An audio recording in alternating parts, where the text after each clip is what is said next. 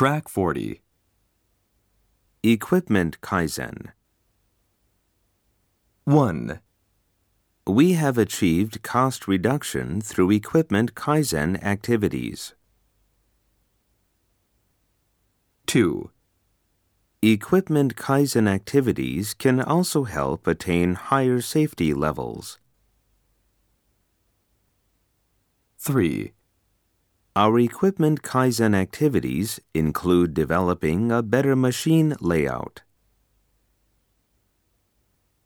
4, Their mistakes in the equipment Kaizen may have increased the production cost.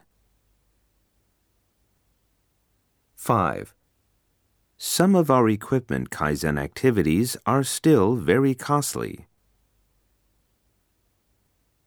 6, Equipment Kaizen will reduce non value adding operations.